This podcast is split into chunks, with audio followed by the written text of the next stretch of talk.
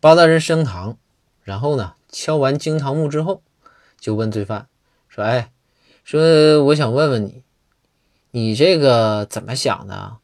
国库你都敢偷？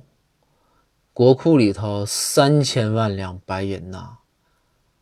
那你知不知道你这是什么罪？你怎么有这种想法？”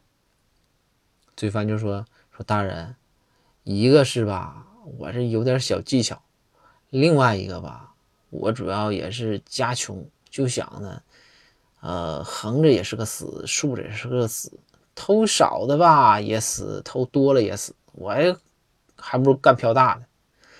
包大人说：“你这么说呀，我理解啊，但是呢，有个事儿我不是很懂。这个，当你国库都撬开了，面对三千万两白银的时候。”你怎么就冷静下来，反而没偷呢？然后静静的等着衙役们把你抓抓来了呢？然后这个这个被告就说：“说大人，你不知道，我原来也不知道，我现在我才知道，原来我有密集恐惧症，